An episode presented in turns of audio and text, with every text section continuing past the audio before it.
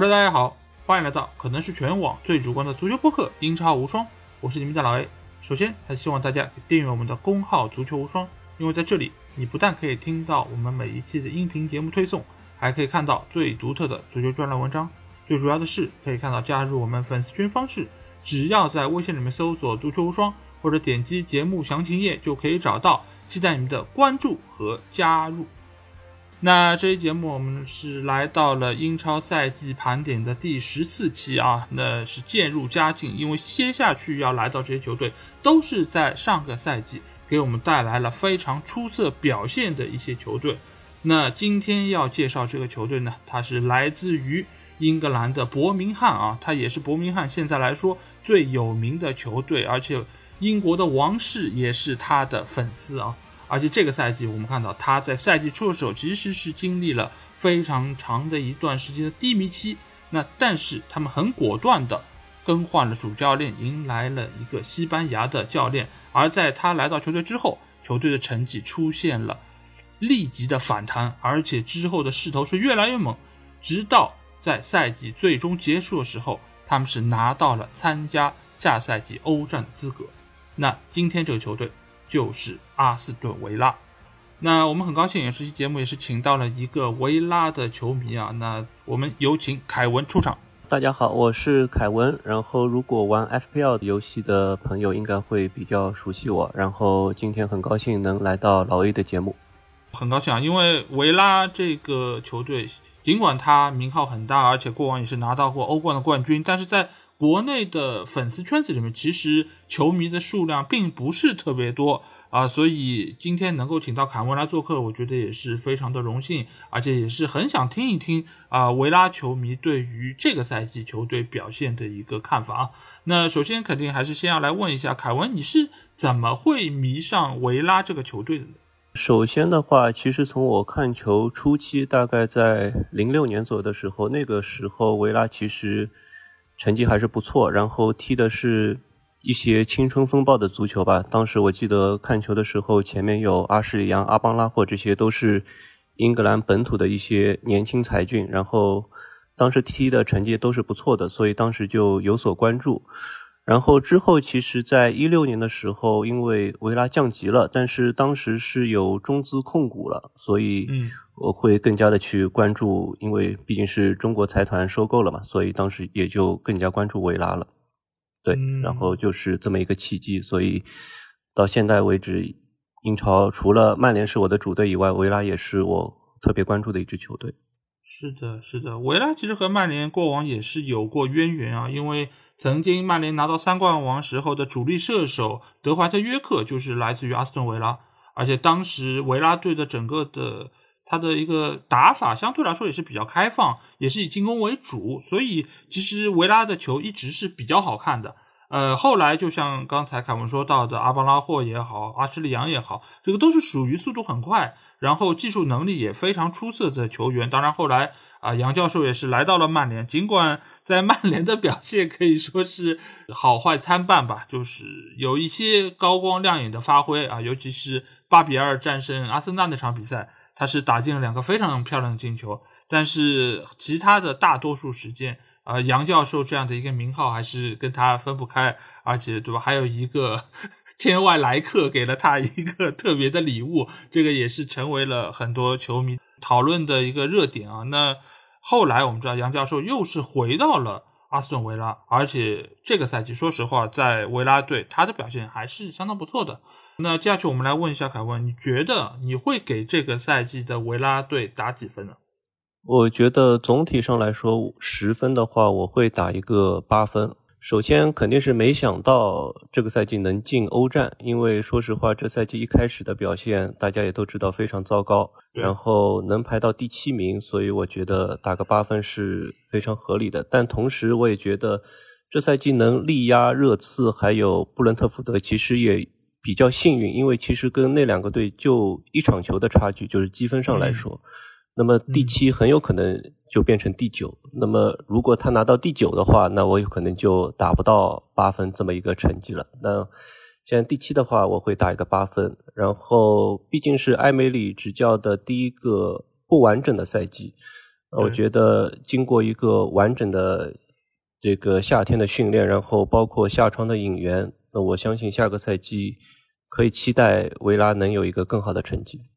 嗯嗯，确实，八分其实是一个呃，应该算是优秀的成绩啊。而且过往几个赛季来说，其实维拉的战绩并不是特别理想，呃，甚至于在上个赛季的时候，其实有一度表现还是比较挣扎的。呃，包括这个赛季赛季初的那个阶段也是如此，呃，所以最终能够以一个上半区，尤其是能够进入欧战区的这么一个成绩结尾，我觉得八分是不过分的。那在赛季初的时候，我们知道也是杰拉德带队，而且去年的话也是杰拉德带完了赛季结束，然后取得了一个就是下半区的一个成绩。那我想问一下凯文，你在赛季初的时候有没有想到过球队这个赛季能够有这样的一个成绩呢？总的来说，我没有想到过，因为其实从杰拉德上赛季带队的表现来看，其实最后只是以十四名收尾，而且整个的表现其实也是比较挣扎的。就除了有那么一两场，我记得比赛打的是挺好看的，而且我记得应该就是打利兹吧，我记得打了两场，因为当时利兹其实整个队的防守也是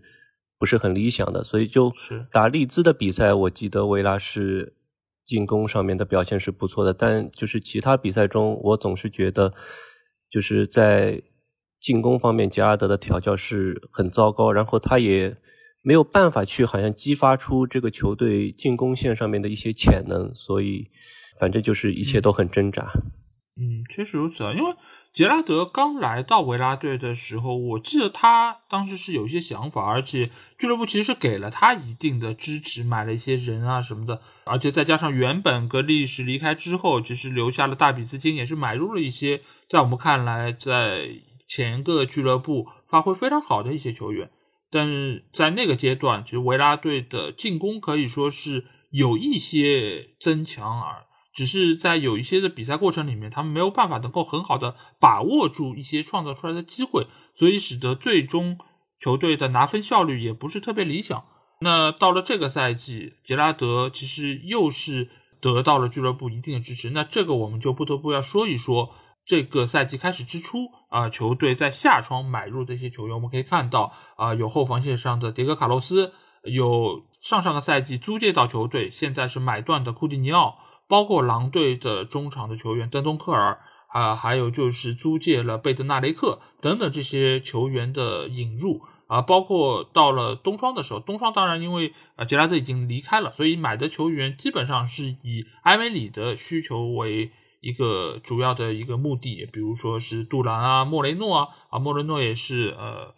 埃梅里非常喜欢的球员，包括还有召回了原先在球队的特拉奥雷，那。这些球员的引入其实也是花了球队差不多是一个亿的一个资金，这个对于维拉这样一个中游球队来说，其实已经不算是一个小的数目。那我想问一下凯文，你觉得就是今年球队在两个窗口的引援在这方面球队做的怎么样？你对于这些引入的球员里面有哪一些球员你想着重来说一说的吗？我觉得总体上来说肯定是有好也有坏，但是。总的来说，我觉得思路有一些混乱。我们先说东窗吧，因为我觉得好的方面就是东窗的莫雷诺，因为莫雷诺买来以后，的确在左边路，当然他因为艾米丽肯定是很熟悉他，所以整个在左边路，莫雷诺打的是攻和防都是很不错的。然后没想到那么快就适应了英超，因为我觉得西甲跟英超毕竟节奏还是不一样的。但剩下的球员，我觉得。其实真的没有什么特别好的，就是从结果上来说，没有什么特别好的引援。比方说高价买断了库蒂尼奥，那么上赛季其实库蒂尼奥是租借过来的，那么打了几场好球，但总体上来说，我觉得没想到夏天会把他就是以那么一个比较高的价格买断。那么这个赛季其实库蒂尼奥的状态也是非常差劲。然后东窗的话买了有一个。从美职联买了一个前锋杜兰，那么买过来以后呢，其实也没有太怎么用，因为半个赛季其实基本上也就是零星的每场大概替替补踢个十分钟左右。那么剩下的引援其实怎么说呢？运气也有点糟糕，包括迭戈·卡洛斯还有布巴卡尔·卡马拉，其实都是赛季初没踢几场就伤了。那我觉得这个其实对呃加德来说也有点不公平，因为本身这两个球员买进来应该也是要踢主力的。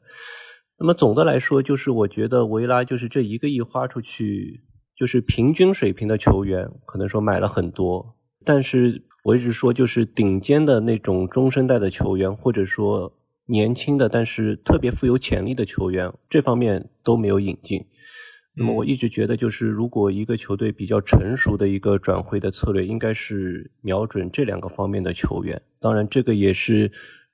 也得看你的就是球探系统，然后包括你足球运营总监的能力，看看是不是能找到这样的球员。那么显然，维拉的前任在这方面做的还是比较糟糕的。那么。这个夏天蒙奇到来了，希望可以有所改变。对的，因为其实我们可以看到，就是这两个窗口的买人的思路，从大体上来看，其实是比较割裂的。当然，也是由于两个主教练他们的喜好是完全不一样的，呃，所以造成了在引援方面的一个巨大的差异。包括为什么在夏窗引入这些球员，在后期的比赛之中，绝大多数都没有被埃梅里所使用，这个也是出于。用人习惯，包括就是整个战术体系的调整所发生的一个作用。其中最好的一个例子，其实就是贝德纳雷克。贝德纳雷克他是租借加盟的，但是仅仅租借了半个赛季之后，他又是重重新回到了南安普顿。那这个引援你可以看得出来，可能是对于迭戈卡洛斯受伤之后的一个补充，让他作为一个备选。但是这样一个备选在后期有没有起到作用？其实并没有起到作用。他上场的机会其实也寥寥无几，而且他的整个的能力，其实你要放到维拉队的这个防线上来说，其实也是不够格的啊。所以后期他重新回到南安普顿，我觉得相对来说，对于维拉来说算是一个及时的调整。那反观东窗这一块儿呃，我刚才提到了三个名字，杜兰的话其实是整个这些引援名单里面最年轻的一个球员，你可以把它看成是一个对于未来的投资。所以他在这个赛季没有完全发挥出大家的预期中的一个水准，我觉得也还是可以理解，毕竟只有十九岁，而且他也是从美职联刚来英超，呃，适应球队的技战术打法，呃，也是需要一定的时间，而且他本身的这个技术能力，呃，相对来说也还是和埃梅里所要求的这样有一定的距离啊，因为他目前来说还是比较年轻，他在比赛经验方面，啊，在身体对抗方面。呃，和就是球队里面的绝对主力沃特金斯还是有一定的差距，但是其他的两个球员，包括莫雷诺，他是几乎来了之后就马上打到了主力的位置，而且他的发挥还是比较稳定的。召回的特拉奥雷这个球员，其实我们在过往几个赛季里面也提到过，就他的带球能力是非常强的，他的个人能力是很好，但是呢，他以往的感觉一直都是。和球队的结合是有一定的问题，他的融入感不是特别理想。这个其实也是和法甲很多的这种过人王是有一定的呃传承关系，就是他们都是属于个人能力很强，所以我是要依靠我的个人突破来创造机会，甚至于有时候他们杀的兴起就是要自己来上一脚，那跟整个球队的结合就会有些问题。但是呢，埃米里来到球队之后，他其实是把特拉奥雷放到了一个相对。啊，比较合适的位置，然后也让他的能力和整个球队的一个技战术打法有效的结合。包括在赛季尾声阶段，其实特拉奥雷也是打进过几个不错的进球。我觉得这个也可以看出是，呃，埃米里对于这个球员比较的欣赏，而且也从他的身上是寻找到了一些可用的一个点啊。所以相对来说，东窗的引援要比夏窗更有针对性，而且使用的效果也更好一点。那另外一方面呢球队，其实在两个窗口也是卖出了一定的球员啊。这个中间有年轻小将库丘阿梅卡啊，也有过过往在呃就是球队里面有过不错发挥的，包括特雷泽盖、埃尔加奇啊，包括也刚才我们说到了外租了，就是特拉奥雷半个赛季，还有就是以往后防的一个身高非常高的球员豪斯。那到冬窗的时候，他们也是卖出了在球队有过非常不错表现的丹尼因斯。那我想问一下卡文，你觉得对于这些卖人方面来说，相比于买人，你觉得是不是在操作方面 更加职业一点？的确，我觉得卖人方面，我个人觉得没有什么太大的问题。因为首先，比方说库丘，他是卖了差不多小两千万。那么，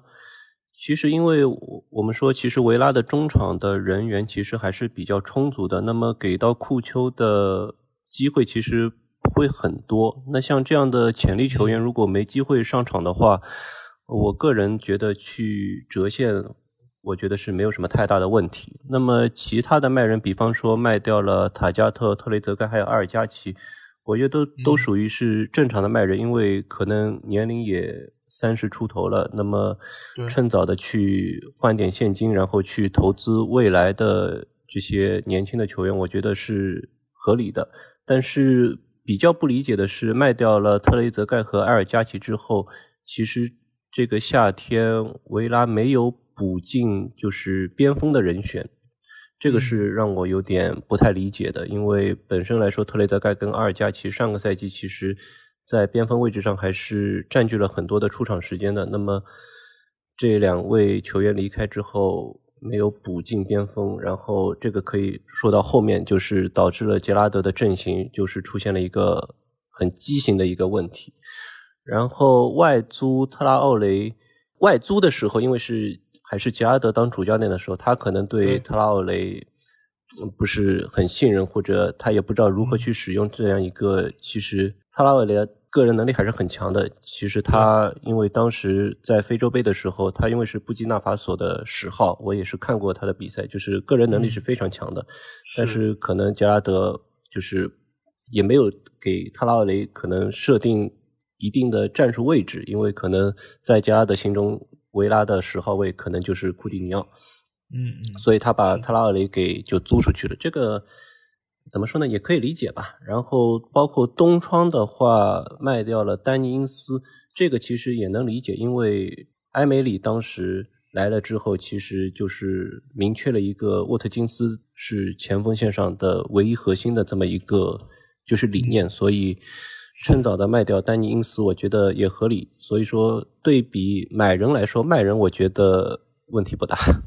嗯，对的，因为丹尼斯我们知道他是一个把握机会能力还不错的球员，但是他的整体的技战术风格，我觉得和埃梅里的呃所要求的这些是。有一些些格格不入吧，而且，呃，丹尼斯由于他在球队表现还不错，所以他能够相对卖出更高的价格，所以在这个时刻出手，相对来说是一个很合适的选择，呃，而且也可以看得出来球队是非常果断的，呃，就把他给送走了。尽管可能在后期的比赛中，你面临只有沃特金斯一个可能当打的一个主力球员。但是在这样情况下，可能埃梅里觉得也已经足够。如果一旦沃特金斯受伤，他有属于自己的一些备选方案。所以我觉得在卖人方面，维拉队的表现还是非常职业，而且效率也很高啊。包括像库丘埃梅卡这样球员，尽管他是和雅各布拉姆齐一样，也是属于在呃球队青训里面展现出来非常好的一个状态，但是。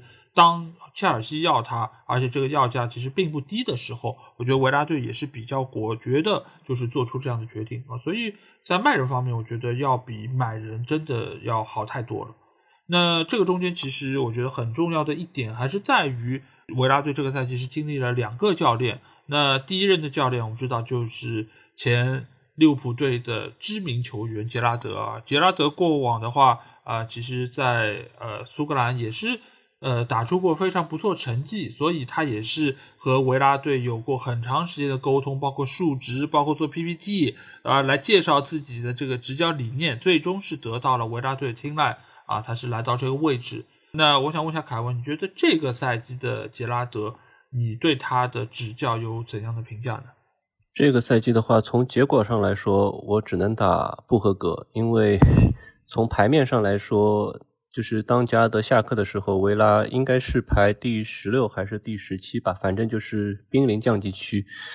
呃，牌面上来说，肯定打到这个位置是不合格的。然后从球场上面的展现出来的内容来说，就是杰拉德一共带了十二轮，那么整个球队只进了六个球，然后丢了十五个球，就这样的表现实在是有点难以接受。所以总体上来说。就是不合格。嗯，确实如此啊，因为上个赛季杰拉德刚刚接手球队的时候，你或许还可以找出一些理由来替他解释，毕竟他是中途接任，没有参与之前的一个准备，也没有参与球队的买人，所以对他来说他是需要就是看菜下饭的。对于他可能完全施展自己的才能，我觉得也是受到了一定的可能掣肘啊。那在这个情况之下，新赛季。让他参与整个夏窗的引援，包括让他参与到季前的准备期，其实就是希望他能够在上赛季的成绩上更进一步。那但是没有想到，这个赛季一开始的时候，球队就出现了一定程度的一个呃问题，前五轮是输了四场比赛啊。这个中间当然是有对阿森纳这样的强手，但是中间其实也是输给了比比如说像伯恩茅斯，比如说是像水晶宫这样的球队。而且我觉得第一轮比赛就零比二输给升班马球队，我觉得这个确实是对维拉队非常大的一个打击。因为我们也知道，就在几轮之后，博茅斯就输给利物浦一个零比九，所以说明这个球队并不是一个实力非常强的，像这个赛季的富勒姆一样啊，他确实是有很好的状态，实力很强，你输给他说得过去。但是博茅斯当时还是帕克带队啊，居然是揭幕战就输掉了。呃，我觉得对于整个维拉的球迷来说，应该也是会觉得难以接受。而且在后期的比赛中，你会发现他其实并没有打出太多的新东西。而且相比于上个赛季来说，整个球队在进攻方面的这个办法其实显得并不是很多啊。所以杰拉德这个赛季的表现，呃，我觉得还是比较的让人失望吧，应该是处在一个不及格的一个成绩。那上个赛季我们知道他确实是打出一些东西，而且我们可以看到他身上是有这么一种活力在的。其中有一场比赛，我说我说过很多次了，就是打热刺的那一场。尽管最后输的比较惨，零比四，但是其实在场上有一度维拉队打的是非常好的，进球的机会非常多。如果不是那场比赛雨果洛里的优异发挥，球队很可能在上半场就确立胜局了。但是在之后的很长一段时间里面，球队都是处在这样一种得失不得分，或者说是能够看得出来杰拉德有一些在战术上面的东西，但是球员在执行上面还是我觉得是有一点拧巴，就是他的想法和最终实施出来的东西，并不是能够很完整的能够展现出来。呃，那到了这个赛季，球队一下子又出现了很大程度不稳定。那卡文觉得是什么原因造成了这赛季？一开始球队会如此的挣扎呢？就加拉德上赛季来了之后呢，他有一段时间呢，他打了一个四三幺二，就是库蒂尼奥打了一个前腰，然后因斯跟沃特金斯是打了一个双前锋。呃，那个阵容呢，效果某些场次来说还是不错的。然后当时其实那个右边后卫卡什状态就是非常好。所以，有几场比赛，所以维拉的成绩还是不错的。那么这个赛季初呢，就是我刚刚也说了，就是夏天的引援嘛，就是整个赛季，就赛季开始时，你打开就是前场的球员名单，除了莱昂贝利以外，几乎没有边锋，所以就导致整个的阵型就被压缩的，就是非常窄。然后，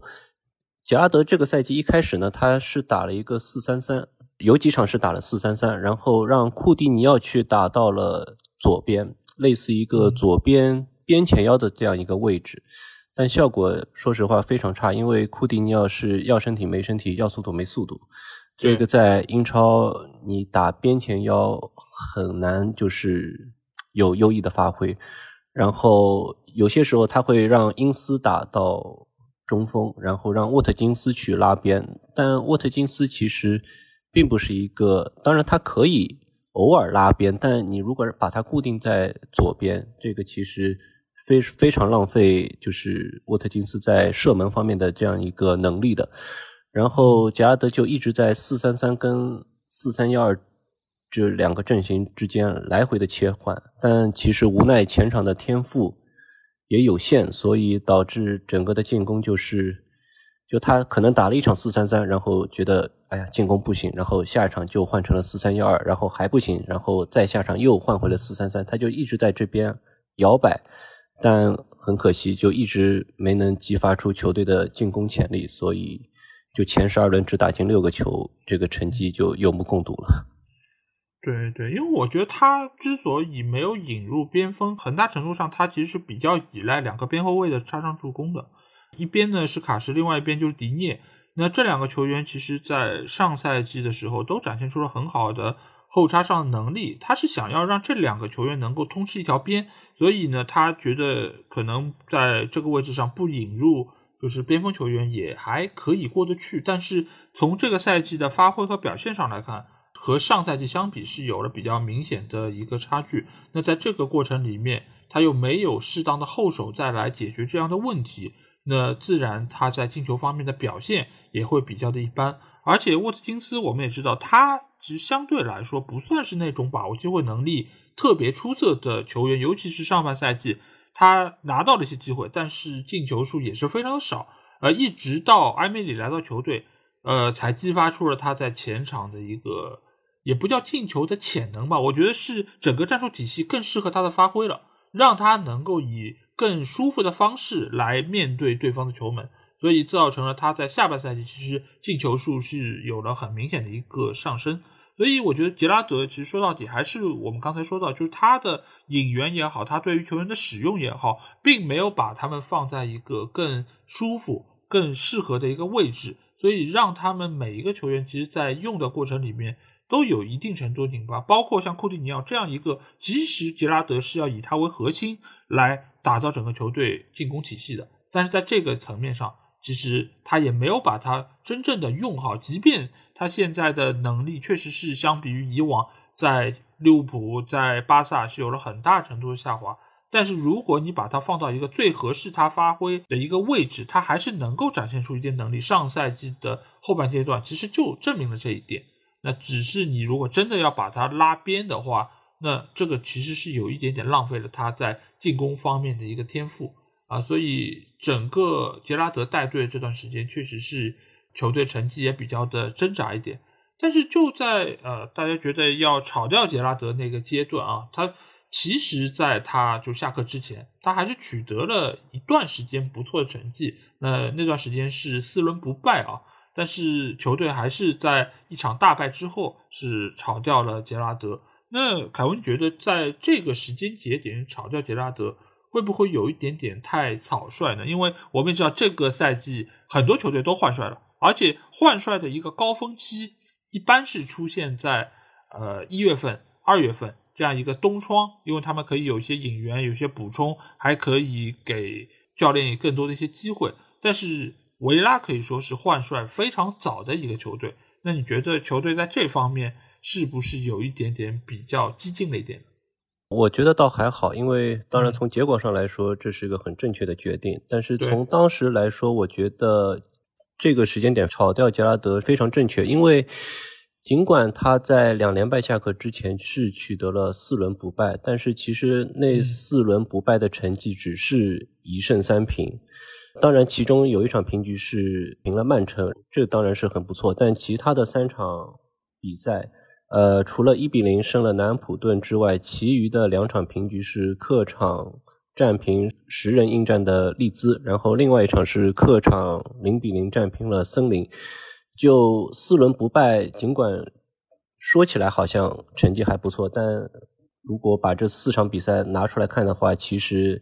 成绩其实只能说一般。包括你看这个很多比赛都是零进球，那么就是这个进攻的。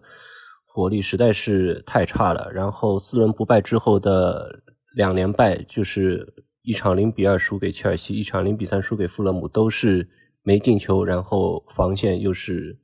感觉就是被打爆的一种场景，所以我觉得炒掉杰拉德是这个决定非常果断。然后其实我觉得炒掉杰拉德，除了成绩方面的原因，更多的是在更衣室方面，我。感觉是稍微有一点失控了，因为杰拉德这个赛季有两个决定，可能是导致更衣室有点失控的主要原因。第一个就是重用库蒂尼奥，然后忽略了布恩迪亚，因为布恩迪亚其实他的技术能力，包括他的工作的态度，对于推动整个维拉队的进攻来说是非常重要的。因为比起库蒂尼奥来说，布恩迪亚有速度。然后他的身体其实至少比库蒂尼奥来说要强壮的多。对，然后经常你可以看到布恩迪亚二十分钟替补上来做的事情，会比库蒂尼奥首发七十分钟做的事情还要多，还要有效。但是就是杰拉德就是一直还是首发库蒂尼奥，然后布恩迪亚经常还是只能替补出战。这个我觉得对球队可能更衣室方面，我觉得是一个隐患吧。因为当然我不知道球队内部是怎么看待这么一个选人的。问题的，但是从我这边来说，如果我是杰拉德，在赛季初进攻打不顺利的情况下，我是肯定会去给布恩迪亚更多的机会，来去看看是不是能改变一些进攻方面的东西。然后第二点是赛季初他应该是把明斯的队长给撤掉了，然后选了麦金当队长。那么我先不说他让麦金接任队长这个。这个人选啊，只是说弃用明斯这个这一点就是比较矛盾的，至少说是比较富有争议的。因为明斯其实当然我们知道他有很多的缺点，比方说比较莽撞，然后有些时候注意力会不集中，然后吃牌也多。但是总体上来说，他对于维拉的整条后防线来说，他是一个领导者。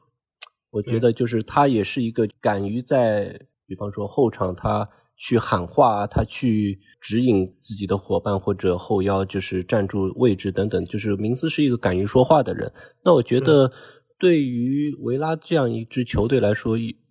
有这样一个人当队长，我觉得是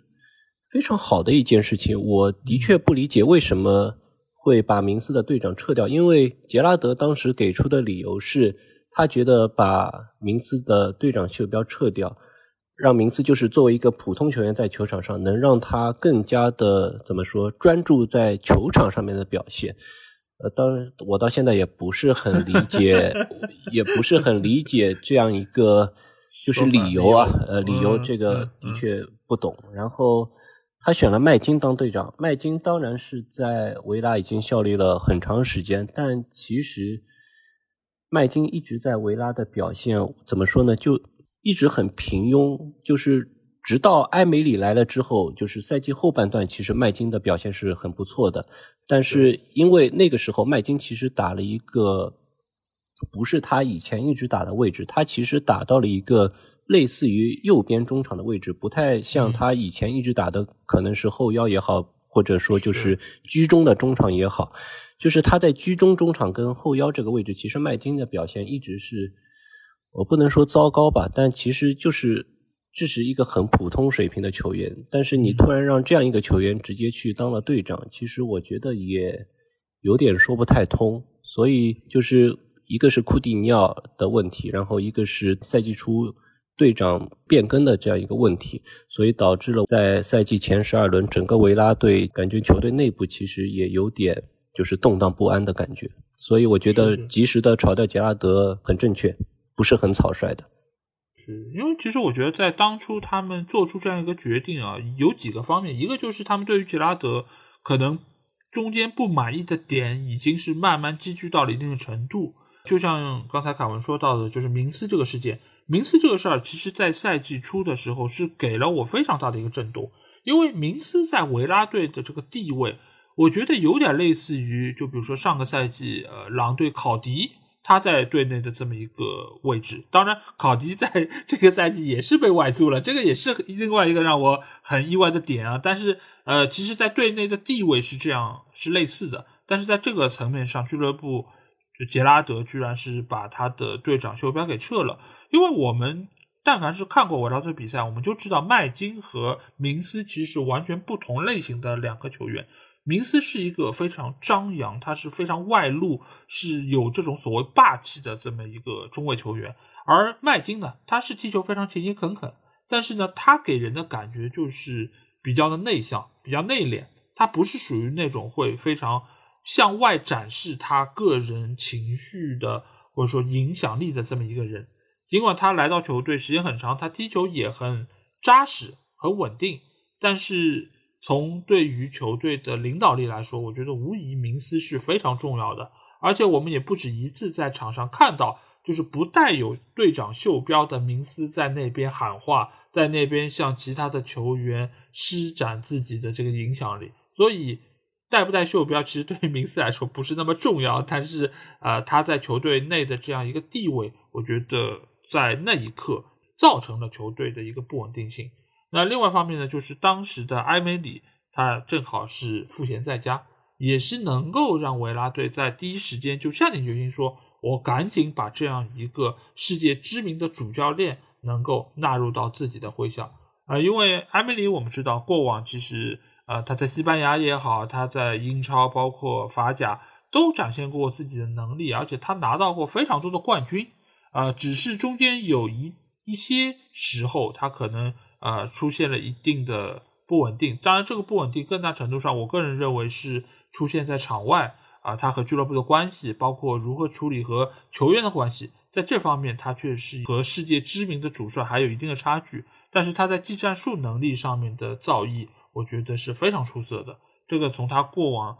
呃带的多支西班牙的球队就可以看得出来。所以来到维拉之后啊，阿梅里他确实是一个非常合适的，而且也是在执教能力上非常出色的。呃，杰拉德完全没有办法和他可以相提并论吧，所以这几个比较之下，使得球队也是下定决心，我们就炒掉了杰拉德。而且杰拉德其实一直以来啊，我们都觉得他在可能技战术方面并不是特别的出色，而这个当然不只是和埃梅里相比，他在过往自己的这个战术体系中，刚才卡文其实也有说到，就不断的在变换阵型，变换阵型其实为的就是要让球员能够。更大程度上展现出他要的东西。那在这个里面，其实也之前有过传闻啊，就是他教练团队之中，其实有一个人物是专门帮助他来制定技战术的，那就是前利物浦队的知名球员麦卡利斯特，也是利物浦队的老队长。呃，那其实在这方面就是有说到，就麦卡利斯特他对于技战术是发挥了更大程度的作用，而杰拉德只是在这个中间。可能是一个执行者。那我想问一下凯文，你对于杰拉德在执教方面的能力有怎样的评价呢？的确，因为当然，因为我没有看过杰拉德在流浪者时候的比赛。当然，他在流浪者是拿过冠军的。但的确有传言说，就是杰拉德的助教团队在就是杰拉德整个执教过程中是扮演了很大的一个角色。因为我。看到过，其实就包括埃米尔·马丁内斯，他嗯，曾经就是接受过采访时候，他说，在更衣室里面，就是布置战术或者说布置一些针对性的一些东西的时候，全都是杰拉德的助教，呃，不单单是麦卡利斯特，还有迈克尔·比尔，都是这些人去帮助他们，或者说告诉球员应该怎么做怎么做。就是马丁内斯觉得。包括麦卡利斯特也好，包括迈克尔比尔也好，其实跟杰拉德一样，感觉他们有很多个主教练，就是每个人都像杰拉德一样，都是 manager。就是说，杰拉德在可能说在执教方面的能力真的不那么强，但我觉得这个也好理解，因为其实不是所有可能说优秀的球员退役以后都能成为优秀的主教练，这个我觉得倒也不是什么太大的问题。当然。就是从成绩上来说，因为这个赛季他的助教团队中，迈克尔比尔是赛季之初就离开了。那么，我们可以看到，在一个战术军师离开的情况下，就是整个赛季他一开始的表现就非常糟糕。所以，我觉得杰拉德可能执教能力真的不怎么样，但是好在他现在还有一个机会，他下赛季有了一份新的工作。对，是的啊，因为我们知道，就是呃，主教练，我之前是给他们分过不同的类别嘛，其中一个类别我就是说是领队型教练，就是他们在这个球队之中，可能技战术不是最懂的，而他有专门的助教来给他安排，但是呢，他对于鼓动球员士气上面啊，他是很有一手，而且他给球员的感觉是属于那种老大哥。啊，我在这边，我是带领你们，就是来拿得荣誉，或者说能够取得更好成绩的。那你们跟着我，那整个球队能够有一个更好的一个发展。那杰拉德，我觉得某种程度上他是这样类型的主教练，就是他是有不错的人格魅力在这里。无论是他在呃作为球员时代，还是后来做了教练，我觉得他在他身上还是散发出了这种 leader 这种感觉。但是这种感觉，你要作为教练来说，其实还是需要辅以更多的技战术上面的一个能力，因为呃，包括你在临场的应变，包括你在就是排兵布阵方面，你其实如果没有办法做到很好，你就算再有人格魅力，毕竟不是你上去踢啊，毕竟不是你在场上发挥出你的这个影响力啊，所以这个其实还是和作为球员是有比较大的一个区别。另外一方面就是。比尔的离开，我觉得确实是对于球队有比较大的影响，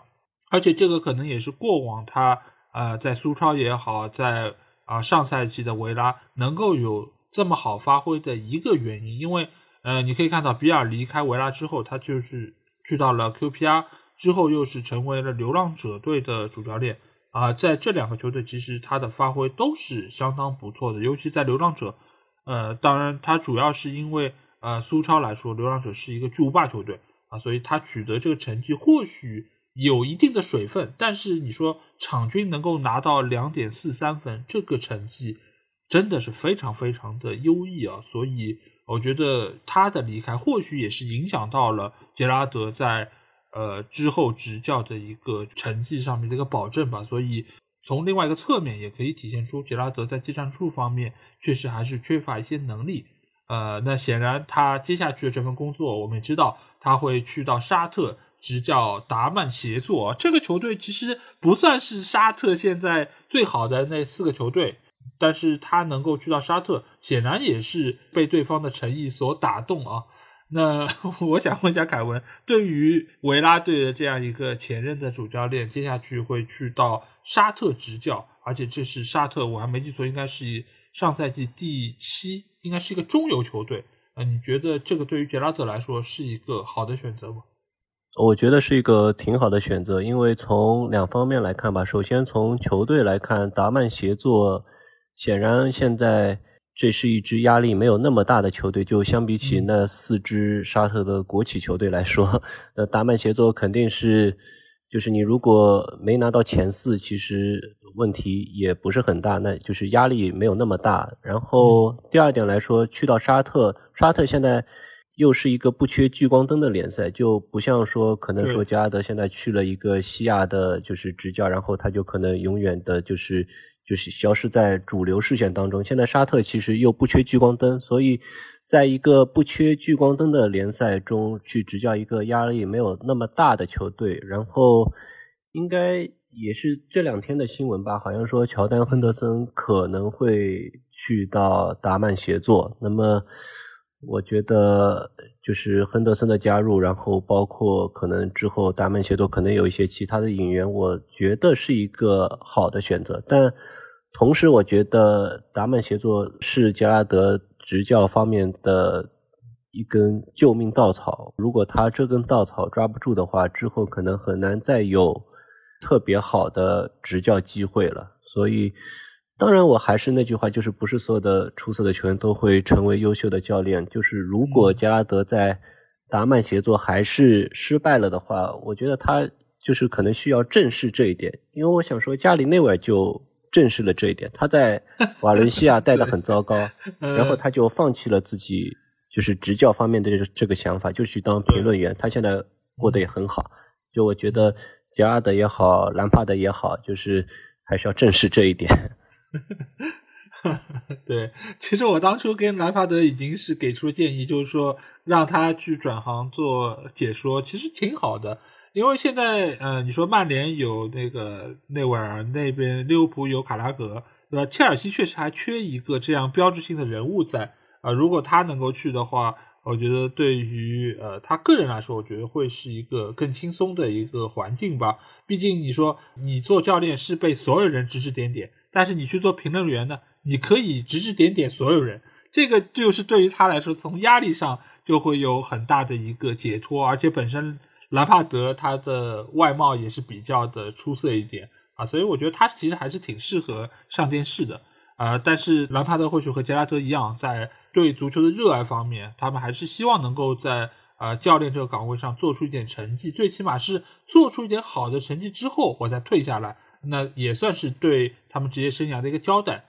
那回到杰拉德这个执教，我个人觉得其实是一个不错的选择。为什么？首先就是他现在在欧洲的主流联赛里面是拿不到这样的一个资源的。这个资源一方面当然是钱，另外一方面呢就是俱乐部给你的自由程度。因为对方其实是拿出了比较大的诚意，因为杰拉德一开始是拒绝了对方的第一份报价。这个报价我相信不只是工资有多高，而是说我在这个球队未来的管理上我有多大的话语权。那在这方面，杰拉德肯定也是。有一定的需求，有一定的渴求程度。那在这方面，他在达曼协作，他可以说是能够有一个更好的环境，让他呃，就是尽情的来施展自己的能力。而在五大联赛，我觉得目前来说是比较难的，而且甚至于你说啊，未必是顶级联赛去到英冠有没有可能？其实我觉得也是很难做到的。呃，另外一方面呢，就是 他确实需要在。最短的时间里面重新执掌教鞭，因为一旦你说像有些教练他赋闲在家比较久，除非你是种名帅，对吧？像齐达内这种，他永远可以说我想出山了我就出山，不出山你也没有办法。但是杰拉德他显然不是齐达内，他甚至不是波切蒂诺，所以在这个情况下，他需要能够说我尽量赶紧的重新上岗，因为。对于他来说，他需要有这样一份工资来养活家人。另外一方面呢，他也有大把的团队，麦卡利斯特也是其中之一啊。他不像比尔，他能够说我去其他球队做主教练。麦卡利斯特其实现在来说也是赋闲在家的，所以杰拉德的上岗或许就能够说让他的一群助教团队能够重新有工作，这个其实也是非常重要的。另外一方面呢，如果说杰拉德能够在沙特。打出名堂，他是有机会能够说曲线救国，再次回到主流联赛之中。就像，当然这个例子不是特别适合啊，就是你说像哈维，他也是在西亚取得成功之后回到了巴萨，那最起码他是确实拿出了一些东西，取得了一些冠军，他是能够受到就主流的一些认可。那另外一方面呢，你像这个赛季沙特联赛的冠军教头是谁？努诺桑托。努诺桑托如果说。我沙特不干了，有朝一日他要回到五大联赛，我觉得仍然是很有机会的。毕竟你是在一个其他的联赛中是能够拿到冠军的，而且这个联赛现在是越来越受到大家的关注，因为有更多的世界级的球星的加入。那在这个层面上，你如果能够带队拿到冠军，其实也能够一定程度上证明你的这个执教能力啊。所以我觉得对于杰拉德来说，他能够去到沙特，我觉得是一个很好的一个选择，而且在这个层面上，他或许也能够说从老东家利物浦队再找一些当打之年的球员过去一起帮衬他啊，这样的话在西亚能够形成一个利物浦的小圈子，那我觉得对于他的执教难度，我觉得也是会某种程度上能够下降一些吧，所以我也是祝他能够在沙特。一切顺利。那杰拉德在从维拉队下课之后啊，我们就知道埃梅里来到球队。那我想问一下凯文，你对于埃梅里这个赛季的执教，你给他打几分？埃梅里的话，我慷慨一点的话，我可以打满分，因为很显然就是他来到球队之后，很快的整个球队就是止跌，然后不仅仅是止跌，还反弹了。最后能取得第七名，然后打进欧战，这样的成绩肯定是满分的成绩。嗯，确实如此啊。我觉得阿梅里，呃，过往其实给很多的英超球迷是留下了很深的印象，尤其是他那口不是很标准的英语，其实也是沦为了很多球迷茶余饭后的一些笑谈。但是不得不说，他在执教方面的能力，我觉得一直都是非常的出色，而且他很敏锐的。捉到了，就这个球队他现在的问题在哪里？而且你可以看到，他来到球队真的是没有任何的过渡，直接上手，直接就把球队一个呃最快的速度拉升了起来。而且我记得很清楚，他在面对曼联那场比赛中打的是非常的有统治力。而且当时的曼联大家知道也是滕哈赫带队，也是处在一个非常不错的状态之中。而阿梅里在这场对决之中是拿到了完胜啊，所以。我觉得这个其实就是这赛季维拉队的一个缩影。而且队内的所有球员在埃梅里的手下，我觉得都要比在杰拉德手下有更好的发挥。沃特金斯我们刚才说过了，呃，布恩迪亚我觉得也是呃成为了球队真正的核心，而且里昂拜利也是在他的手上发挥出了最大程度的一个功效，包括雅各布拉姆齐这样一个年轻小将，我觉得也是越来越展现出了巨星的一个潜质，再加上麦金。呃，包括呃，道格拉斯·鲁伊斯这些球员，其实都在赛季中期和后期展现出了很好的一个能力。包括明斯也是站稳了主力的位置啊，在后防线上展现出了他的一个很好的领导力。所以我觉得，在一个好的教练的麾下，你会发现每一个球员他好像都换了一个人，他们都有了呃一个本质上的提升。那我想问一下凯文，你觉得就是阿米里来到球队之后？他具体在哪些方面做出了改变呢？我觉得两点吧，反正先从进攻上来说，那其实前面也说了，就是他确立了以沃特金斯为核心的这么一个打法，然后东窗就直接卖掉了因斯，因为我们知道，其实沃特金斯自己接受采访时候也说了，就是埃梅里来了之后，埃梅里是告诉他，你就是待在你该待在的位置上，那就是禁区或者是。一个中锋该待的位置，然后你要相信机会会来找到你，所以就是埃梅里上任之后，沃特金斯就是他会站住自己的位置，然后等待队友把球给到他，而不是说像在杰拉德的执教下，他可能得自己去拉边要球或者回撤或者怎么怎么样，可能在埃梅里的手下，他可能触球的机会或者次数可能会比。杰拉德执教的时候更少，但是他的有效触球次数，或者说在禁区内的触球次数肯定是更高的，所以这也能看到，其实沃特金斯在埃梅里上任之后的进球效率其实是不错的。那么这是一点，第二点就是后防线上还是重用了明斯，然后其实我想说的就是在阵型上，埃梅里其实还是打一个四四二，但是在后腰的位置上他是。上道格拉斯·路易斯，然后再加上登东克尔或者是那个波巴卡尔·卡马拉，就是两个后腰，呃，来稳固防线。那么我一直说，就是你一个球队想要止跌反弹，尤其是就是这样的中档的球队，稳固防线是非常重要的。因为维拉不像可能说利物浦或者曼城，你后面丢一个球，他前面可以进两个球；后面丢两个球，前面可以进三个球。那维拉不是。这样类型的球队，至少在埃梅里刚上任的时候不是这样的球队。那么稳固防线，然后麦金打到了就是右边中场，然后拉姆齐打到了左边中场。其实这两个人都还挺能跑。那么就是整个防线稳固了。其实，在防守的时候，他打的是一个几乎是一个六二二，就是会有两边麦金跟拉姆齐其实会拉的比较靠后的。所以其实就是埃梅里上任之后，维拉的丢球其实是很少的。那一旦你的球队防线稳固了，埃梅里本身自己调教进攻也是不错的。那么很显然就是一个良性循环。你后防稳固了，前面你通过一些埃梅里自己制定的战术也好，包括沃特金斯后面找到射门靴也好，那么成绩变好也是很顺理成章的事情。所以不管从进攻也好，防守也好。呃，艾梅里可以说就是明确的思路，他就是打一个四四二，不像杰拉德，他一直在来回不停的摇摆。当你能确定一套固定的战术之后，那么球员也能适应，就他也不需要一直，嗯，就是今天可能打这个位置，明天打那个位置，所以的话稳固下来以后，成绩自然而然就会变好。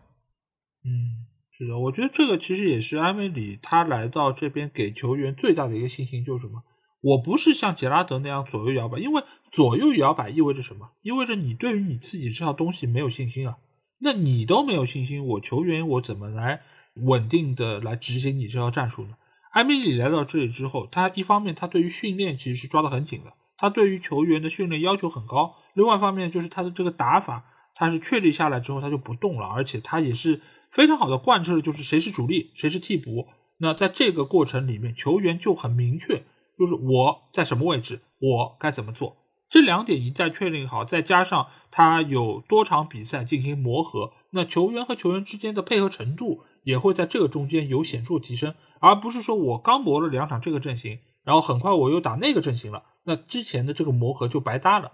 那所以就埃梅里的到来，我觉得在很多方面都是让球员能够心就定下来了，就是我们就是这么干，而这些球员在场上所表现出来东西，我觉得都是这些精神上东西的一个外化。我包括沃特金斯，我知道他的把握机会能力不行，但是只要你让他做的事情不要那么多，就是不断的去拉边去要求你，甚至还要面对对方防守的时候，你还想要说我是传我还是过。用我用什么样的方式去做这些事儿，他不需要再去想这么多事儿，而是说我看到我的队友拿球了，我就是不是能够说我后插上，赶紧我去抢这个点。他只要想着去抢点，我只要想的是怎么去和对方的后卫对抗，去把球打进就好了。那你做的事儿越少，你的目标越明确，你做成这件事儿的可能性就越高。在这个时候，维拉队的每个球员其实都处在这样的一个环境之中。这个我觉得不得不说，就是埃梅里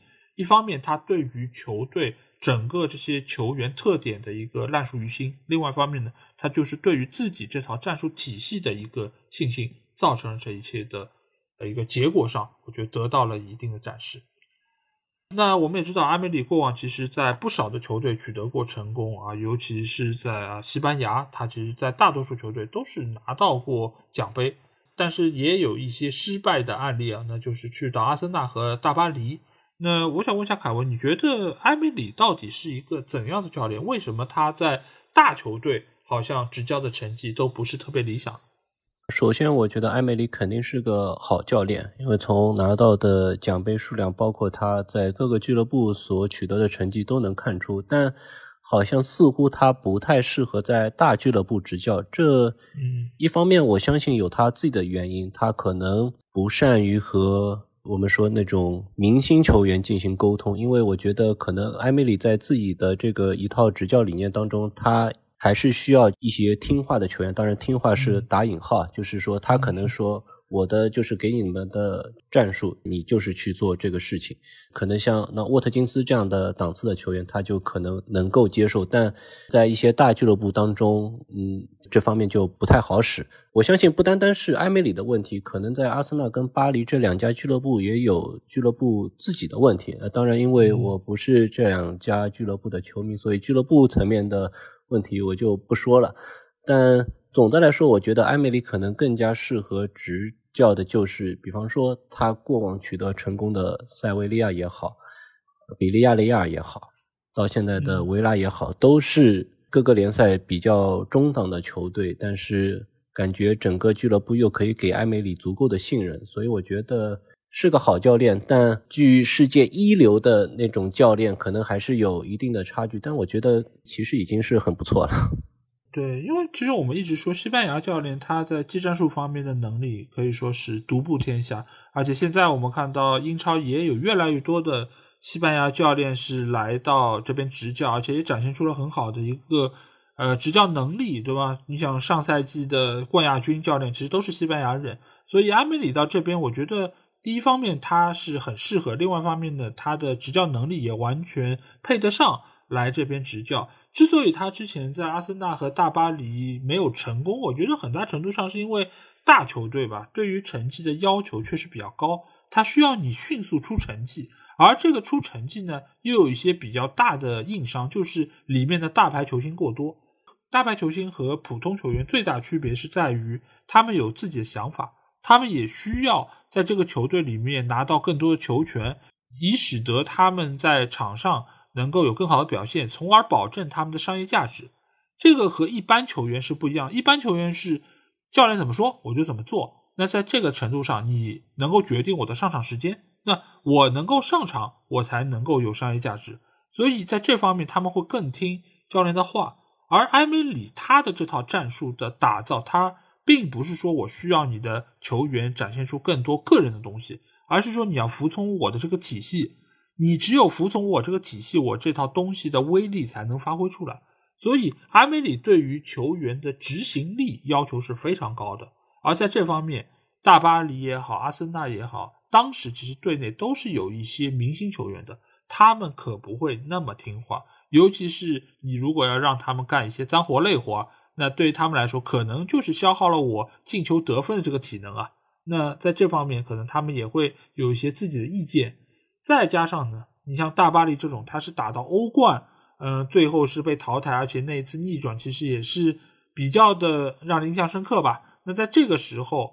球队包括主教练他们的抗压能力如何？这个我觉得对于阿梅里来说，他也是。面对的一个新课题，因为以往他带的球队，由于他是中游球队，俱乐部也不会给他太多的压力，球迷也不会给他太多压力，所以呢，他相对来说还是能够比较好的面对。但是你到了豪门，你只要输一场比赛，明天的头条就是你。像就像在阿森纳队的时候也是如此，他当时有很多的这种小报啊，包括我们知道现在是耳熟能详厕所报，当时都会。刊登一些呃埃梅里的一些消息、一些传闻，所以其实对于教练来说，他所要承受的东西已经不仅仅是在于技战术方面，在球场内，而是说很多他的消耗都是在球场外，包括和球员，包括和俱乐部的管理层，其实都有这样的一些问题啊。所以我觉得现在在维拉队执教，对于他来说，真的是一件非常舒服的事儿。一方面是球迷的预期不高。另外一方面呢，这个球队其实还是挺有钱的，因为毕竟他们是在伯明翰这样一个大城市，所以整个市场规模、体量来说都是相当不错的。而且现在也看得出来，球队是给了他越来越大的一个自由度和话语权啊。所以我觉得埃米里，呃，或许在维拉队不会再重蹈在阿森纳或者说在大巴黎所犯下的那些错误。那我想，我想凯文就是现在我们都觉得埃梅里是非常出色的一个主教练，他也做出了一些让人瞩目的成就啊。那你看好他未来在维拉队的执教前景？呃，怎么说呢？我看好是看好的，但就是还是会有一些隐患，因为这个赛季其实阿梅里来球队之后，其实球队是单线作战，那么他一套阵容可以打到底。那么下个赛季，呃，他有欧协的比赛，因为我不知道就是俱乐部对欧协这个比赛，他到底是以一个什么样的心态去比。那么从我的角度来说，至少整个球队需要两套可以打的阵容，就是第二套替补阵容，他不一定要完全匹配上就是首发十一人的这个能力，但至少也是。就是也是需要有一定的就是战斗力吧，但是我现在就是得看俱乐部的想法吧。但如果说俱乐部又想要欧战有好的成绩，又想要联赛有好的成绩，如果是这样心态的话，我反而会有点担心他在维拉的执教，不是担心埃梅里的水平，我是担心维拉这一批球员的水平是否能够很好的应对双线作战，这个是。就是要打个问号的，当然我还是更偏向于看好，但是我们也可以看到，其实之前就是英超有一些中档球队去参加欧战，然后可能欧战也没踢好，然后联赛可能因为有欧战的就是牵绊，就联赛也是最后也是踢的一团糟，所以我看好，但是还是需要他可能要俱乐部也好，埃梅里自己本人也好，还是需要做好更加完善的规划吧。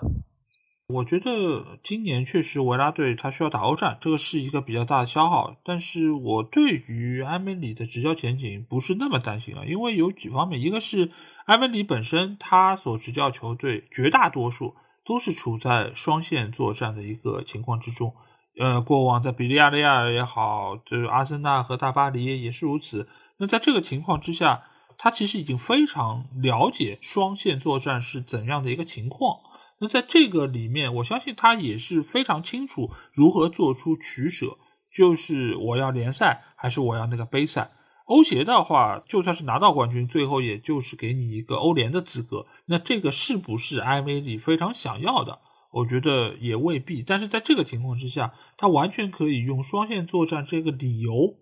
来让俱乐部多掏钱买一些球员。那如果他能够实现这样的一个目标，让自己的板凳深度更厚实，我觉得未尝不是一个好的选择。那到时候如果欧战，我觉得好像如果打的太多，然后走得太远，对于联赛是一个比较大的消耗的话，那他也可以果断的放弃，或者说呃欧协小组赛就直接淘汰回家也可以。那我保证联赛，那我用这样一套可能一点五阵容的一个球队，那我单线打联赛来说，那只能是比这个赛季可能成绩更好啊。所以我觉得对于安贝里来说，他是非常有经验的一个主教练，所以他或许也是很明确的知道。自己的分寸感在哪里？就是在一个合适时机做出一个最有利于自己的选择啊，所以我觉得这方面来说，我觉得他是比较有话语权的。而且另外一方面来说，他上一次执教阿森纳是他第一次来到英超，他对于英超或许还有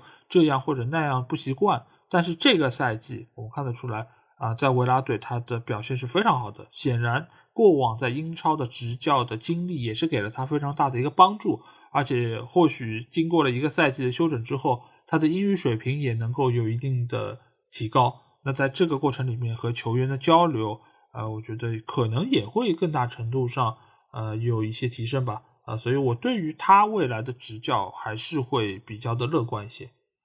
那另外一个理由其实就是我们接下去的这个话题，因为俱乐部他是聘请了门奇来担任。球队的运营总裁啊，就因为一般来说都是运营总监嘛，但是门奇这个位置更加高，他是运营总裁，而且门奇过往和埃梅里也是有过非常多年的一个合作啊，这可以说是一个老拍档。那我想问一下凯文，你觉得球队聘请门奇来担任这样一个管理的职务，呃，会有怎样的一个结果呢？我觉得你如果能请到蒙奇，呢肯定是求之不得一件事情。因为在这个足球世界中，你如果说足球运营总监或者总裁，反正就这个位置，你找不太出太多比蒙奇还要优秀的人。那因为蒙奇其实当初从塞维利亚开始就，之后他也去过罗马，然后又曾返回了塞维利亚。但他就是无论哪个阶段，在任何的俱乐部当中，他的工作成果都是有目共睹的。首先，蒙奇他是比较信任青训的，他其实，在塞维利亚的时候，其实有很多青训的球员是最后是打出来的。然后，同时，蒙奇更加厉害的一点就是他自己的球探系统非常完善。就是他的球探系统似乎可以遍布整个世界，那么我觉得这对于一个维拉这样的球队来说，我感觉是非常重要的。当然，维拉其实不是特别差钱，但是你如果一个俱乐部需要可持续性发展的话，那么青训跟球探系统都是非常重要的。那么我就感觉蒙奇来了之后，在这方面肯定是一个质的提升。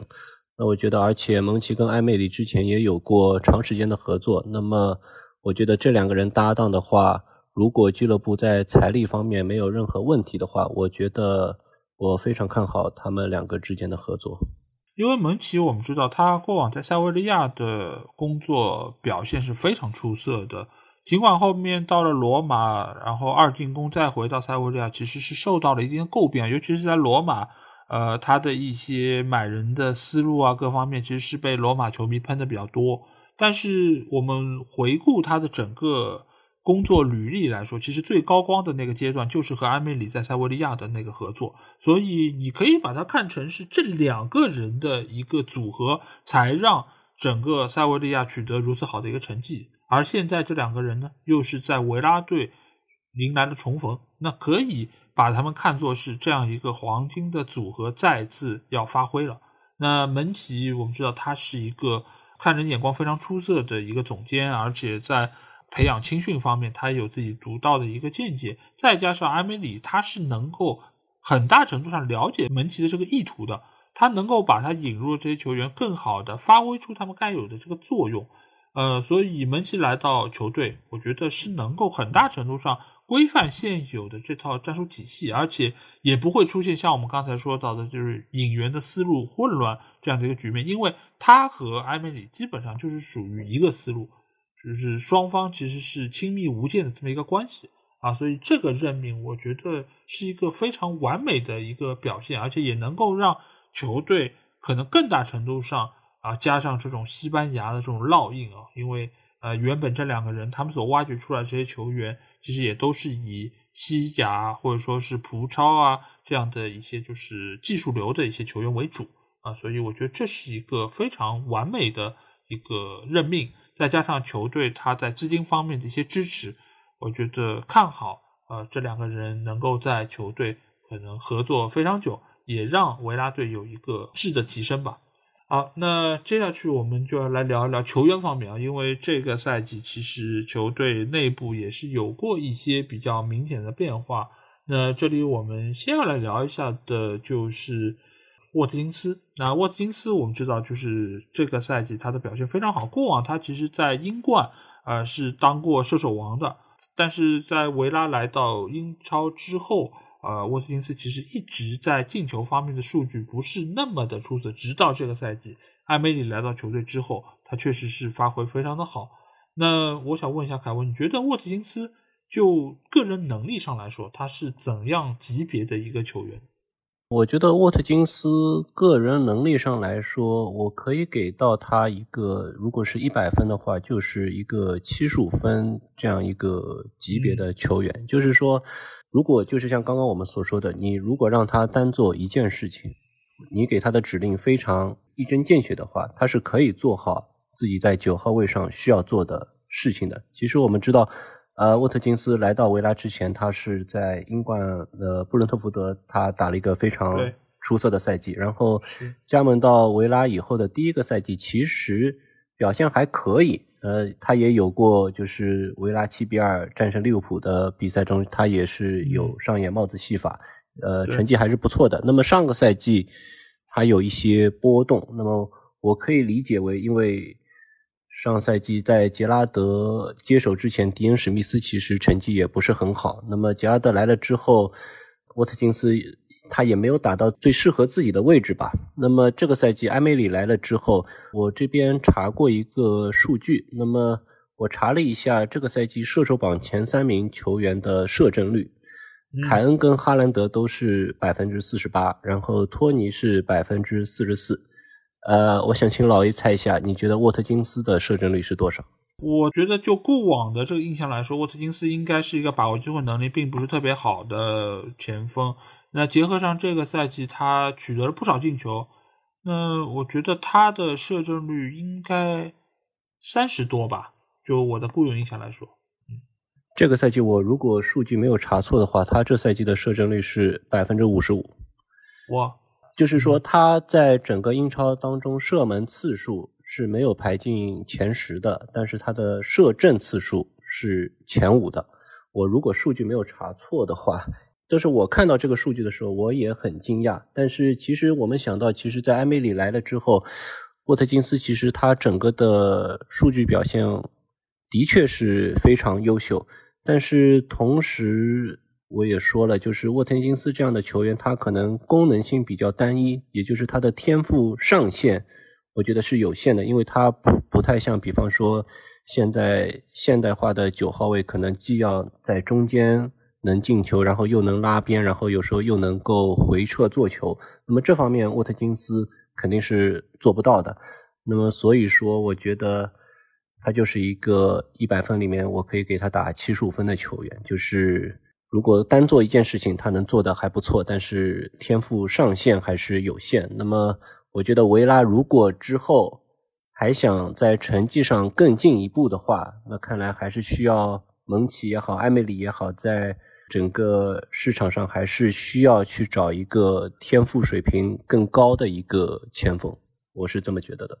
嗯，但是我觉得就是从目前的现有情况来说，沃金斯确实已经是可以满足维拉队这个使用的要求，而且，呃，我们也可以看到，除了把握机会能力、进球方面之外，沃金斯其实在这个赛季他在前场的逼抢方面，我觉得也是要比以往更加的出色。呃，他能够更大程度上减轻后防线乃至于中场的这个防守压力啊，所以他我觉得对于目前的球队来说，或许他的上限是比较低。你如果想要啊更进一步是有难度，但是从目前他的整个的状态来说，我觉得还是处在一个越来越好的一个情况。那或许豪门会嫌弃他不够全面，会嫌弃他其他方面的能力不够，呃，不而不去引进他。但是最起码在目前这个当刻来说，沃特金斯还是球队非常重要的一个锋线的悍将，而且现在也让我们知道他并不是一个把握机会能力非常差的前锋。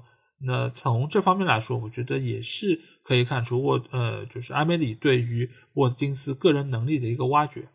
那另外一件事儿，其实我们刚才也是或多或少有提到，就是明斯在赛季初的时候被剥夺了队长袖标。那这件事儿你可以看成是杰拉德他的一个个人行为，但是另外一方面呢，在球队更换了主教练之后，明斯也并没有重新拿回这个队长的袖标。那球队对于明斯这样一个功勋球员来说，他到底是怎么想的呢？凯文？我觉得，当然，赛季初剥夺明斯的队长袖标，这个我相信可能是杰拉德个人的因素会比较多嘛。但是，就是之后如果埃梅里上任之后，我觉得没有把队长袖标还给明斯，我觉得也可以理解，因为我觉得就是如果你在赛季中期再去变换这样一个队长的人选的话，我感觉其实还是会有影响的，包括你会影响到可能麦金的个人的心态。当然，我相信埃梅里上任之后，肯定也是跟明斯有过一些交流。我我猜想，应该还是会安抚明斯，然后告诉他，其实他对球队还是挺重要的。我们也能看到，就是埃梅里上任之后，其实明斯的表现是挺稳定的。他统领防线，然后在进攻上其实也是有所建树，在角球的争顶当中。所以我觉得。明斯对现在的维拉还是挺重要的，但是毕竟他也是三十岁了，然后包括其实维拉也已经引入了一个新的左脚后卫保托雷斯，所以我觉得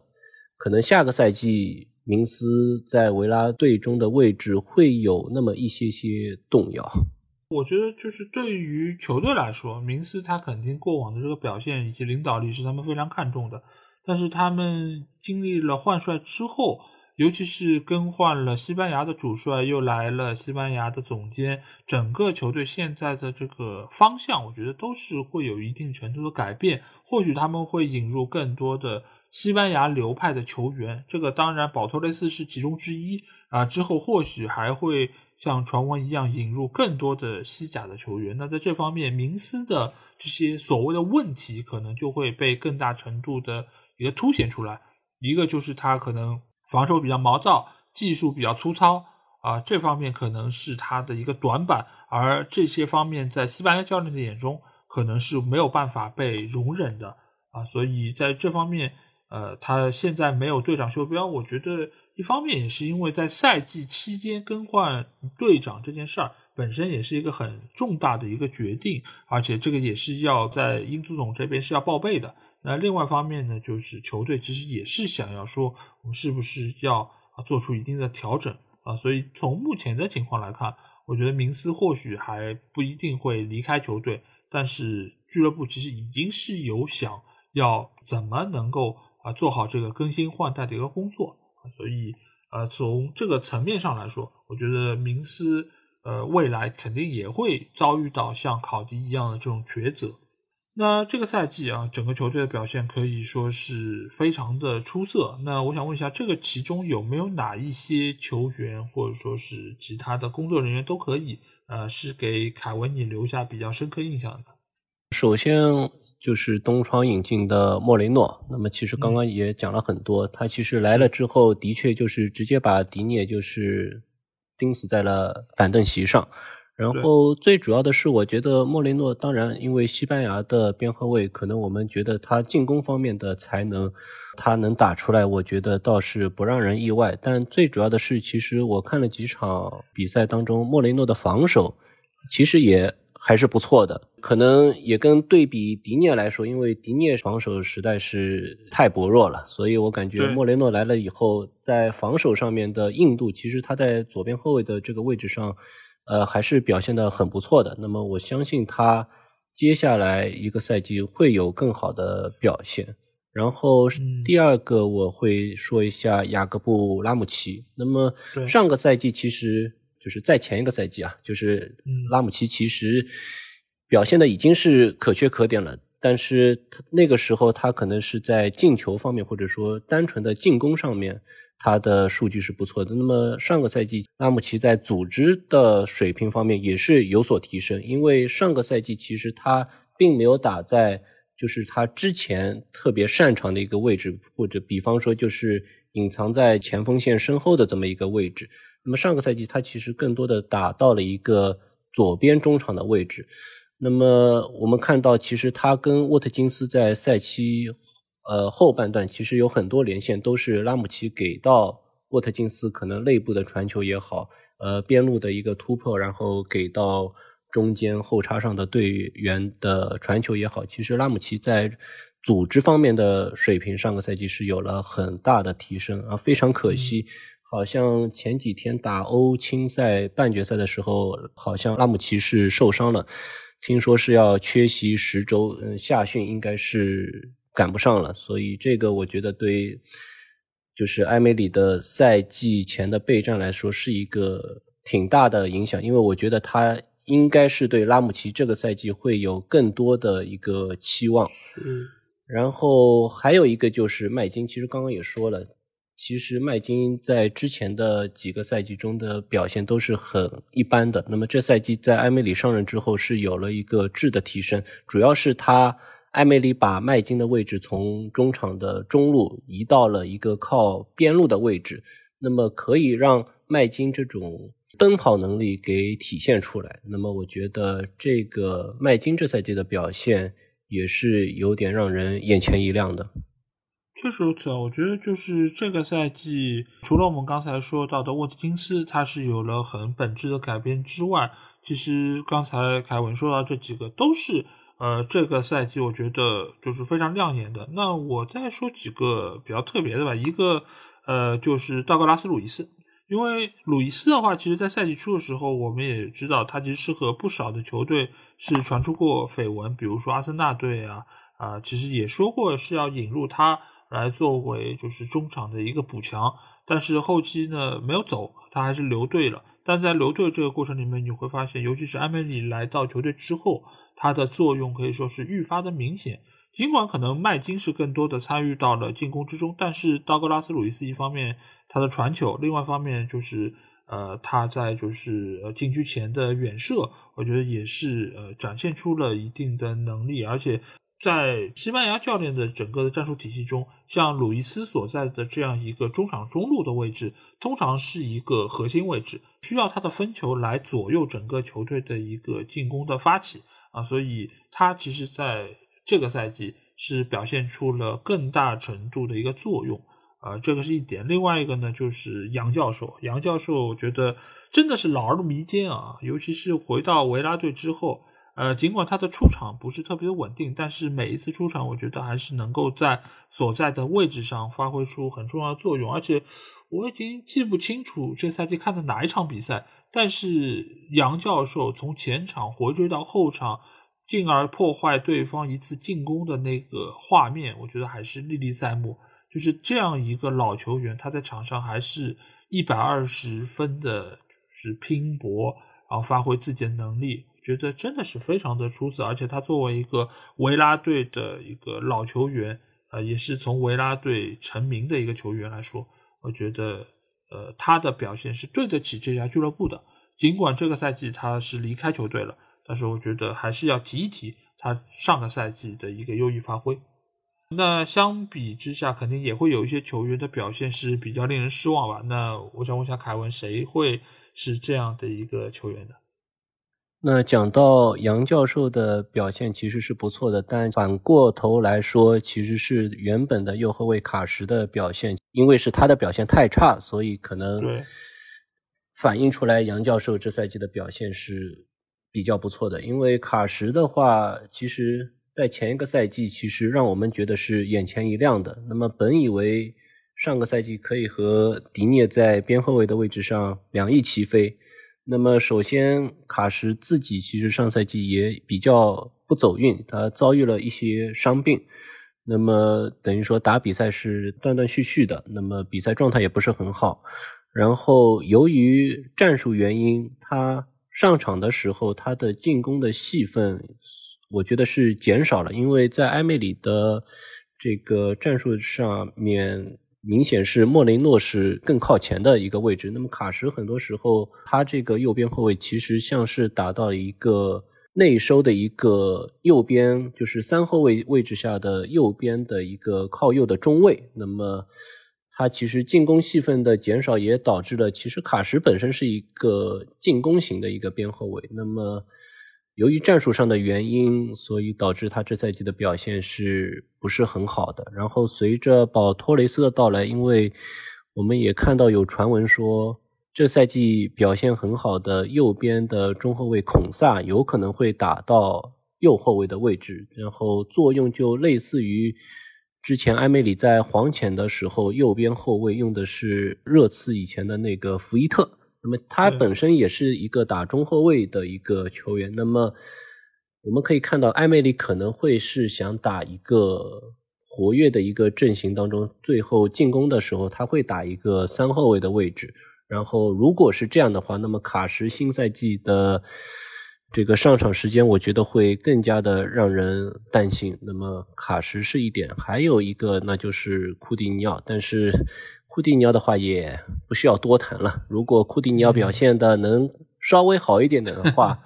说实话，杰拉德不太会那么快就下课。那么其实我觉得这个赛季其他球员的表现都还是挺让人。就是觉得不错的，那我觉得啊，当然还有一个迪涅，但迪涅的话，因为莫雷诺的到来，他其实我感觉下个赛季位置肯定也是几乎没有的。如果我觉得下窗俱乐部如果有收到一些合适的报价的话，我觉得迪涅是可以放走的，因为他根本不可能跟莫雷诺去进行一个竞争。因为迪涅过往在埃弗顿的时候，其实这个问题也已经被多次提及了。就是他其实是属于那种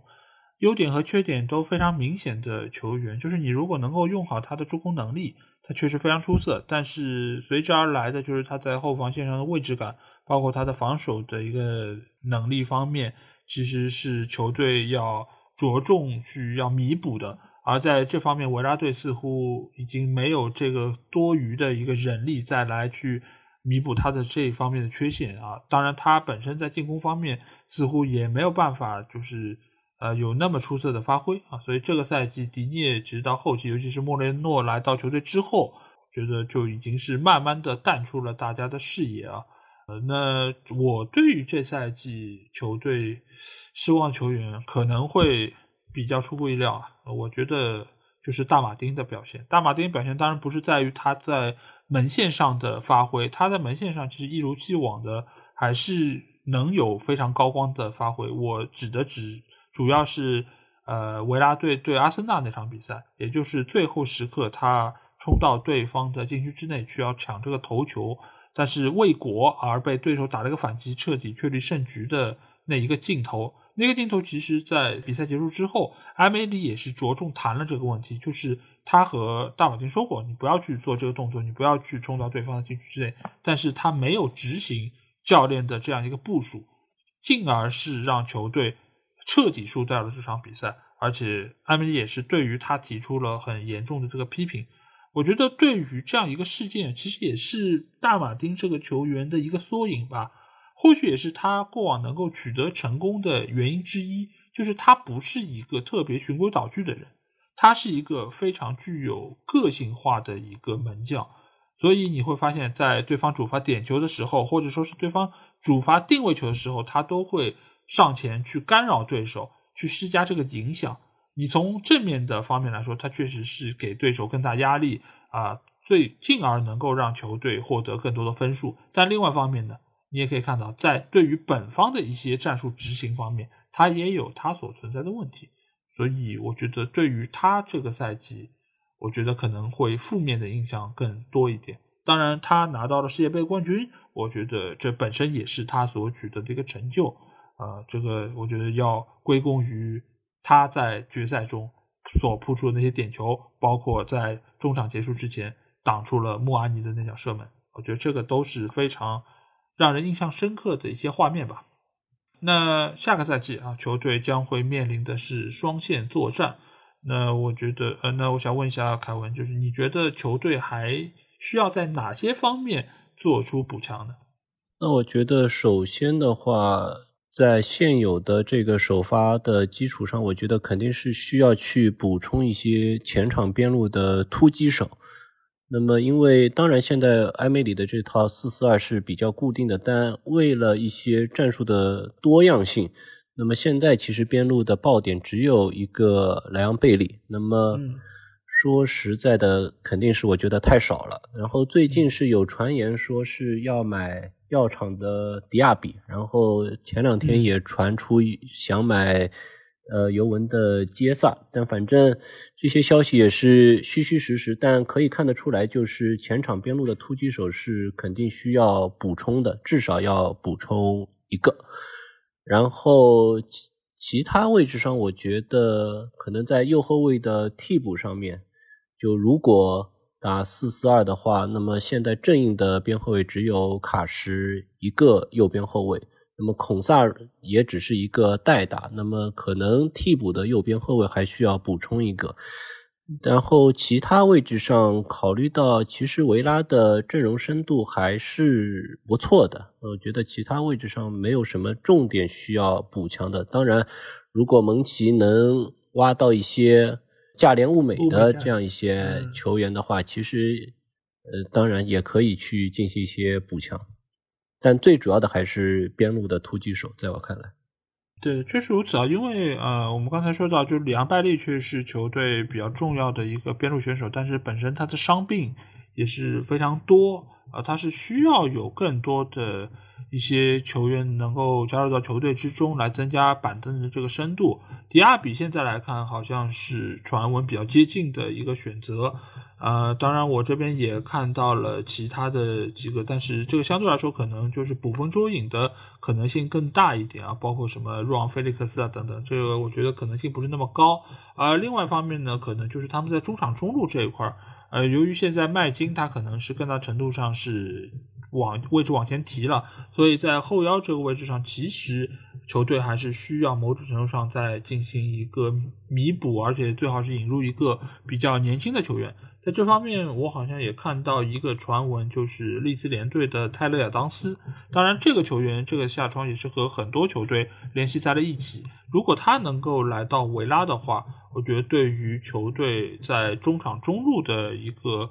贡献应该会是非常的巨大。因为本身他很年轻，他的覆盖面也很大，他在利兹联队的表现也是有目共睹啊。所以在这方面，我觉得如果能够引入一个球员，当然是非常出色。那在后卫线上，尽管我们刚才说到了，就是明斯有可能未来会面对出走的这个问题，但是在这个赛季似乎还不是球队最急迫需要补充的，尤其是他们已经是买入了一个保托雷斯的情况之下，我觉得结合上原有球队里面包括孔萨啊，呃，包括就是明斯留队啊，那我觉得就其实，在中卫位置上的人已经是足够了。那既然说到保托雷斯，我觉得我们要不就先来聊一聊这个球员吧。我想问一下凯文，你觉得保托雷斯这个球员，因为过往其实也是和很多的豪门是联系在一起过，呃，但是他一直都还没有就是转会离开啊，一直到现在是加盟到了维拉队。你觉得他未来能够在英超联赛中有很好的发挥吗？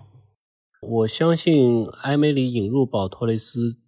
的想法肯定是最后是要让他打主力的，然后去代替明斯的位置，因为他们俩都是左脚球员，所以肯定是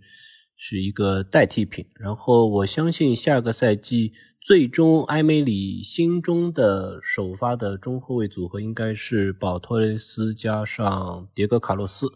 这是我心目当中我觉得埃梅里会去采用的一个。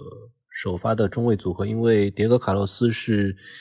可能说在拼方面更加的突出一点，然后保托雷斯在技术能力方面会是更加突出一点的。我觉得保托雷斯加盟维拉是一个很不错的选择，因为其实我们知道，在前一两个赛季的夏窗，其实保托雷斯跟很多豪门其实产生过绯闻，包括其实当时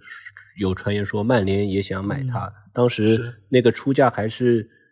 就现在其实只是三千多万吧，当时我记得说要买保托雷斯要要五千多万，好像就差不多。反正当时我觉得，如果是以五千多万买那个年纪的保托雷斯，我觉得是很不合适的。然后他也没有做好去在豪门就是作战的准备。那么我觉得这个赛季。以这个价格加盟维拉这样一个球队，然后也有赏识他的主教练，我相信保托雷斯在维拉的前景还是不错的。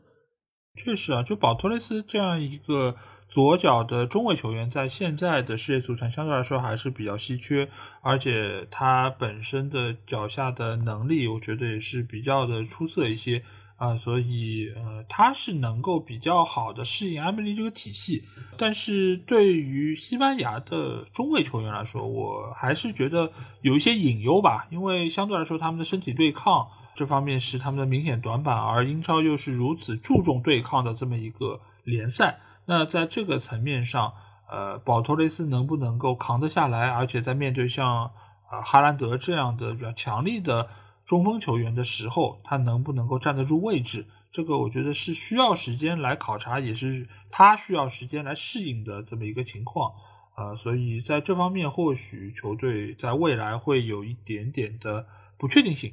呃，但是我觉得从个人能力上来说，过往其实他已经在西甲证明过自己，而且阿梅里应该也非常清楚他的特点在哪里。所以我觉得谨慎乐观吧，对于他的这笔引援，而且三千三百万欧元的这么一个转会费也并不是特别的昂贵，因为毕竟保托雷斯他还非常的年轻啊，所以在这方面，我觉得球队又是做了一笔非常出色的交易。当然，比保托雷斯更出色的交易，我觉得是接下来这一笔啊，就是他们从莱斯特城免签了蒂勒芒斯。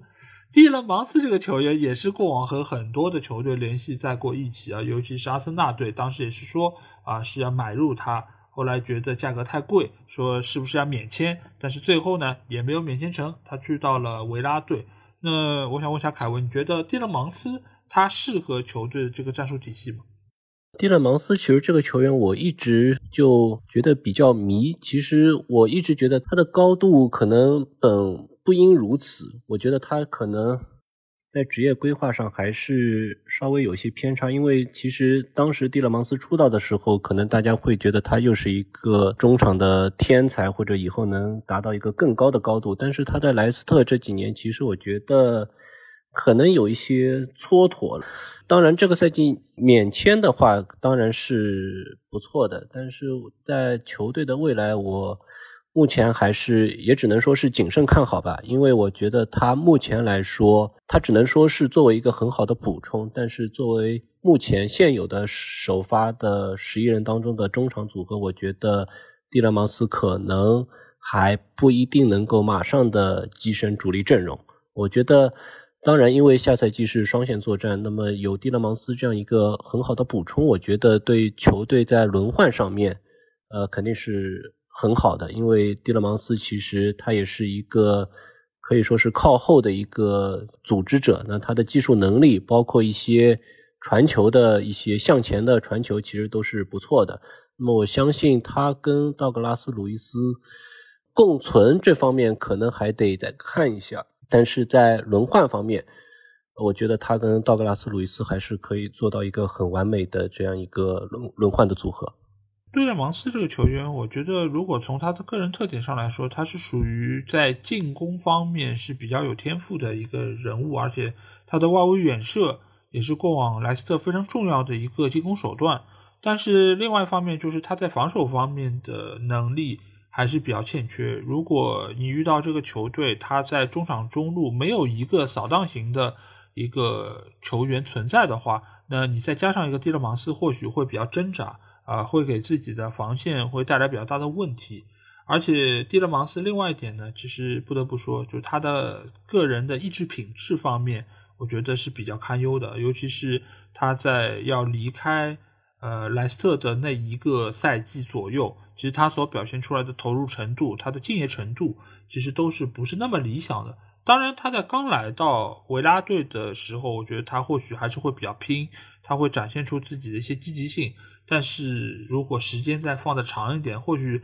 呃到那个时候又有哪些球队想要买他，那可能对于维拉来说，呃可能会是一个潜在的风险吧。我觉得这个可能是我比较担心的点。但是从他在莱斯特所表现出来的能力来说，我觉得应该是能够很好的符合埃梅里的这套战术的打法，而且他也本身在前场是非常的呃有能力、有创造力的。所以我觉得又是免签加盟，那对于球队来说肯定是一个向好的一个发展。对，补充肯定是一个好的补充，但是就是相比于现在，可能道格拉斯·鲁伊斯他在防守上面，包括整体的这样一个硬度方面，我觉得蒂勒芒斯还是稍有欠缺，所以还得再看一看。是能力方面肯定是没问题。对，就其实蒂勒芒斯原本其实给人的印象也是偏软嘛。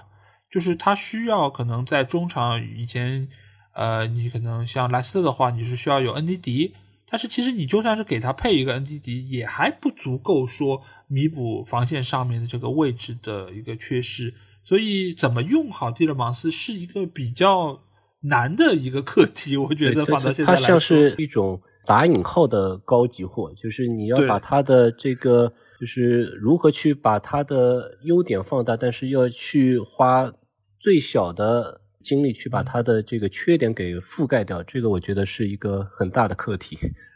对，这个或许就是和前两年如何用好边路的迪涅是一样的，就是优点缺点都非常明显。所以这个或许是留给阿梅里这个赛季比较大的一个课题，看看他怎么来面对吧。那最后我们肯定是要来展望一下下赛季的一个情况啊。那凯文，你觉得下赛季维拉队？会是怎样的一个排名？还能够拿到欧战的资格吗？我觉得欧战的资格，讲道理来说，我在自己的预期目标是保十冲八。然后我觉得，当然，因为这个赛季拿到第七是一个很不错的成绩，但是我们也能看到，其实在这个赛季身后，你有热刺，你有切尔西，那么他们下个赛季，我相信。会卷土重来，然后包括热刺跟切尔西都是单线作战，那他们的阵容如果只打联赛的话，我相信还是很有竞争力的。那么我觉得定保时冲八倒不是说不看好维拉，就是下赛季的前景，只是我觉得对于维拉这样的规模的球队来说，稳定是最重要的。因为如果你能稳定的维持在英超前十。我觉得这就是一个很不错的成绩。那个，如果能冲八，或者说再能拿到一次欧战的机会，那当然是更好。但是我觉得保持冲八吧，我觉得我可能比较保守了一点。但我觉得其实如果能进到前十，其实就已经是不错了。对，因为其实就和我们去评判这个球队会不会降级一样，我们只要看，哎，有几个球队会在你下面，你是不是能够排到倒数第四以及以上，你就能保级。那你对于像维拉这样一个球队来说，你要想一想，在你身前能够有多少个队伍？从现在英超的整个格局来看，除了传统 Big 六之外，你再加上纽卡，这就已经有七个球队了。你如果再加上这个赛季表现相当不错的布莱顿啊。或者说是布伦特福德，如果来年还能够比较稳定保持的话，啊，那其实这个其实满打满算已经差不多有八九支球队，再加上可能富勒姆等等这些球队，或者说是像上个赛季发挥非常失常的西汉姆联队，那他们如果都能够在原有的基础上有一定的提升，那其实对于维拉来说，那拿到前十是一个切实可行的一个目标，因为现在来说，维拉也是要双线作战的。他们在下个赛季成绩能不能够稳定的保持住，我觉得也是要打上一个问号。所以我觉得进入上半区可能是一个比较切实的目标。至于欧战的话，那你要真的进入到前七，那就相当于是在你身前只能有六个队伍。那除了我们说到的可能同一水准这些球队，我们先不去考虑。那 Big 六加上纽卡这七个球队中，谁会落在维拉的后面呢？那现在来看。或许可能是纽卡，或许可能是啊另外一个传统的 Big 六球队，但是难度上来说还是比较大，所以我或许对于维拉最终的排名